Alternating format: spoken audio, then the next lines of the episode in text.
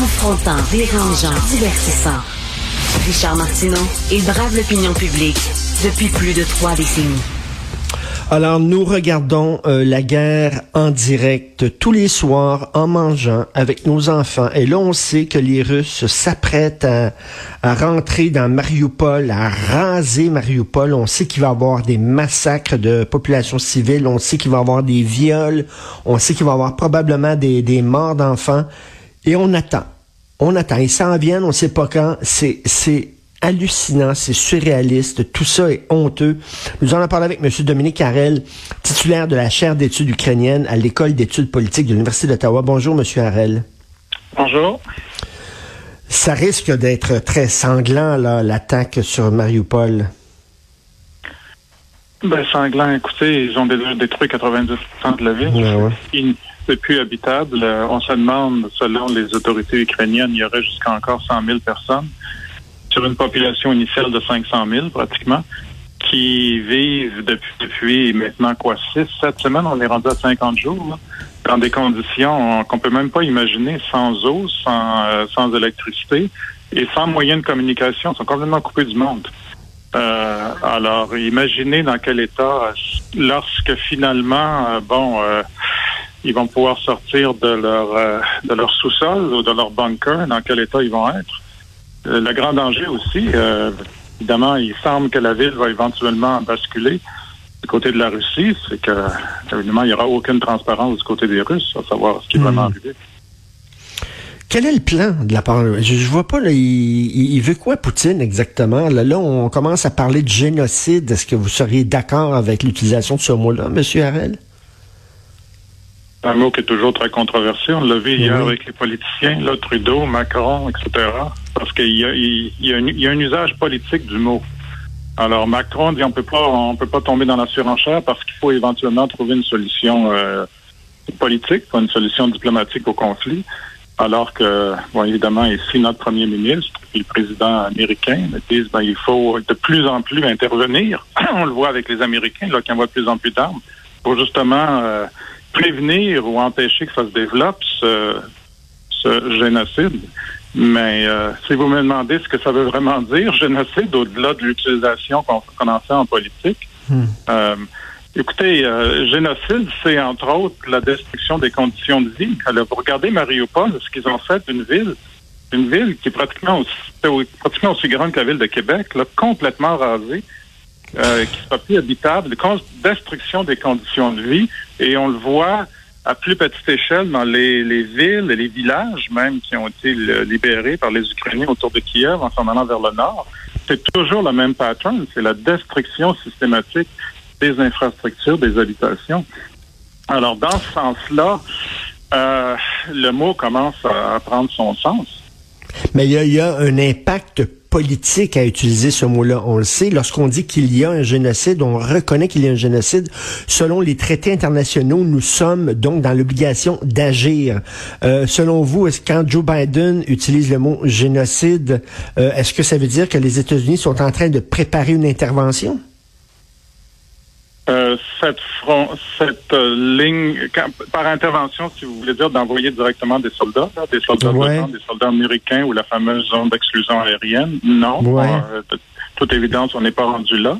Mais le type d'armes maintenant, l'escalade militaire, là, de- de- d'appui militaire à laquelle on assiste, euh, ça, dans un sens, les Ukrainiens de plus en plus sont en train de se battre pour l'OTAN contre la Russie, avec de plus en plus de moyens militaires pour le faire. Euh, et la découverte euh, depuis quelques semaines des charniers, euh, euh, justement euh, autour de Kiev, là, les villes qui ont été libérées, ben, ça a accéléré le processus. Donc, dans ce sens-là, il y a de plus en plus d'interventions, mais pas au sens d'une intervention directe qui mettrait la- les soldats de l'OTAN en confrontation immédiate avec les soldats russes. Là, on dit nous ne sommes pas en guerre en Occident parce que c'est une guerre que mène l'Ukraine, mais lorsqu'on on impose des sanctions économiques, lorsqu'on envoie de l'argent, lorsqu'on envoie des armes défensives et même offensives, est-ce qu'on se raconte pas des histoires là?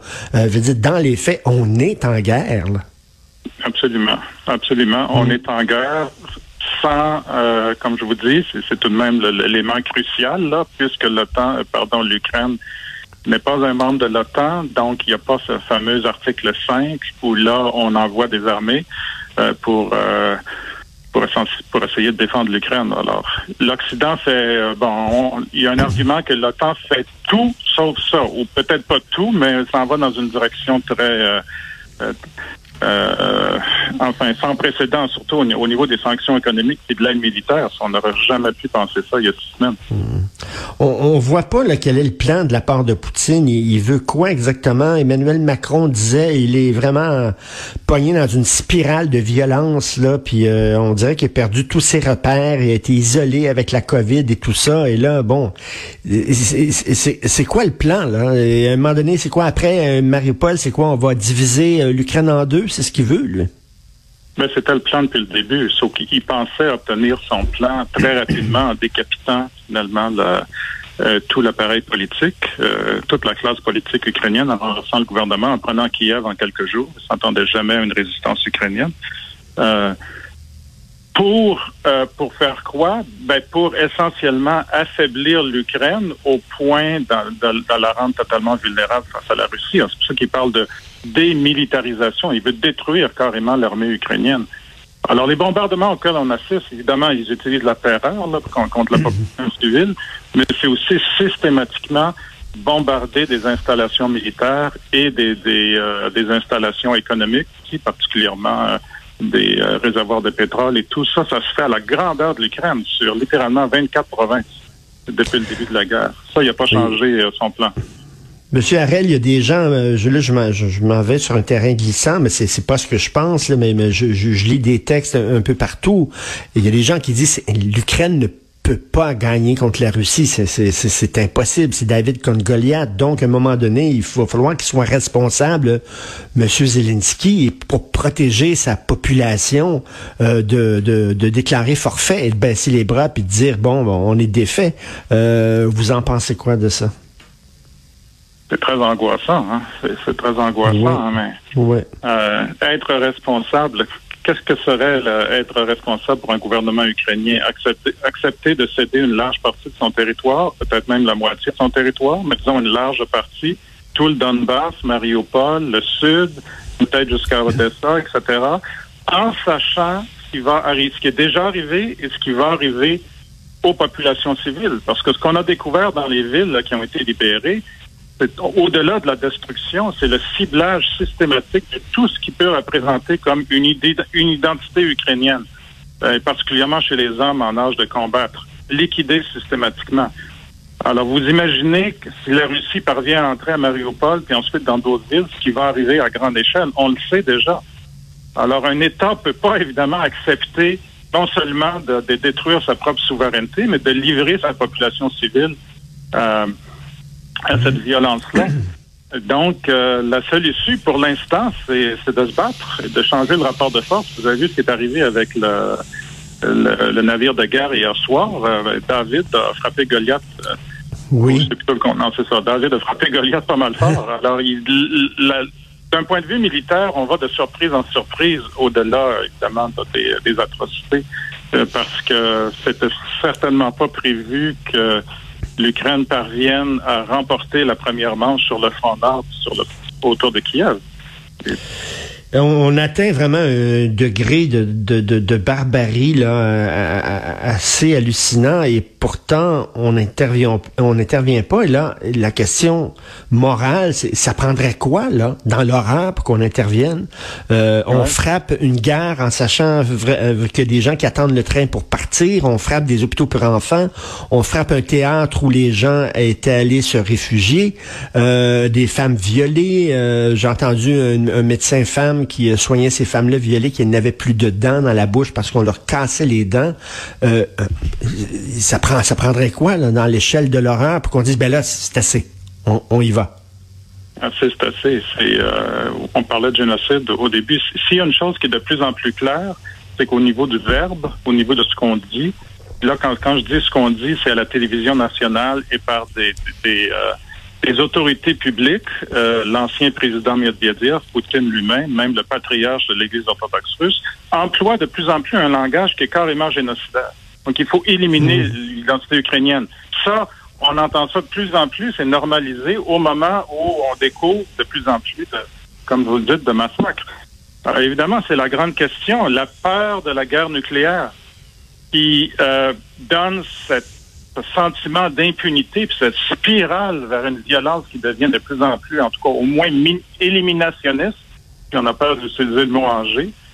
Euh, à un certain moment, euh, peut-être que la, la, ligne rouge va être franchie, là, qu'il va falloir effectivement songer à intervenir dans une situation où l'agresseur a des armes nucléaires. C'est une ancienne superpuissance. Et Monsieur Harel, l'idée derrière la dissuasion nucléaire, c'était que ça va être tellement dangereux maintenant de, de, de mener une guerre avec cette menace-là de, de, guerre nucléaire qu'il n'y en aura plus de guerre. Finalement, c'est ce que disaient les gens. Ça va nous protéger des guerres, la, la, la dissuasion nucléaire. C'est, c'est pas le cas. Au contraire, ce que ça fait, c'est que ça permet à des bullies comme euh, Vladimir Poutine d'assassiner, de massacrer en toute impunité parce qu'on a peur de l'escalade nucléaire. Oui, parce que la, seule dissuasion, c'est d'empêcher la guerre entre les grandes puissances. Donc, entre l'OTAN et la Russie. Alors, c'est là où on en est, là, carrément. Ben, c'est là où on en est depuis, évidemment, le début de la guerre froide, sauf que ça n'a jamais été testé euh, comme maintenant, sauf, euh, évidemment, en 1962 avec la, la crise de, Cuba, des missiles de, de Cuba. Mais cette crise-là, elle a duré, quoi, 12 jours? Là, on est rendu à 50 et puis c'est pas terminé et puis l'escalade se poursuit. Euh, c'est le grand test. C'est le grand test. Alors évidemment, j'ai pas de réponse puisque c'est euh, euh, si la Russie décide d'utiliser une ogive nucléaire, là, on tombe dans un dans une zone absolument inconnue. C'est incroyable qu'on parle de ça en 2022, que c'est peut-être une possibilité. Jamais, jamais j'aurais cru ça, M. Harel, qu'on parlerait de ça. Oui, ben jamais aussi on aurait pu croire qu'on on, est en train de revivre les horreurs de la Deuxième Guerre mondiale sur le sol européen. Guerre d'agression, ensuite guerre qui devient de plus en plus d'élimination.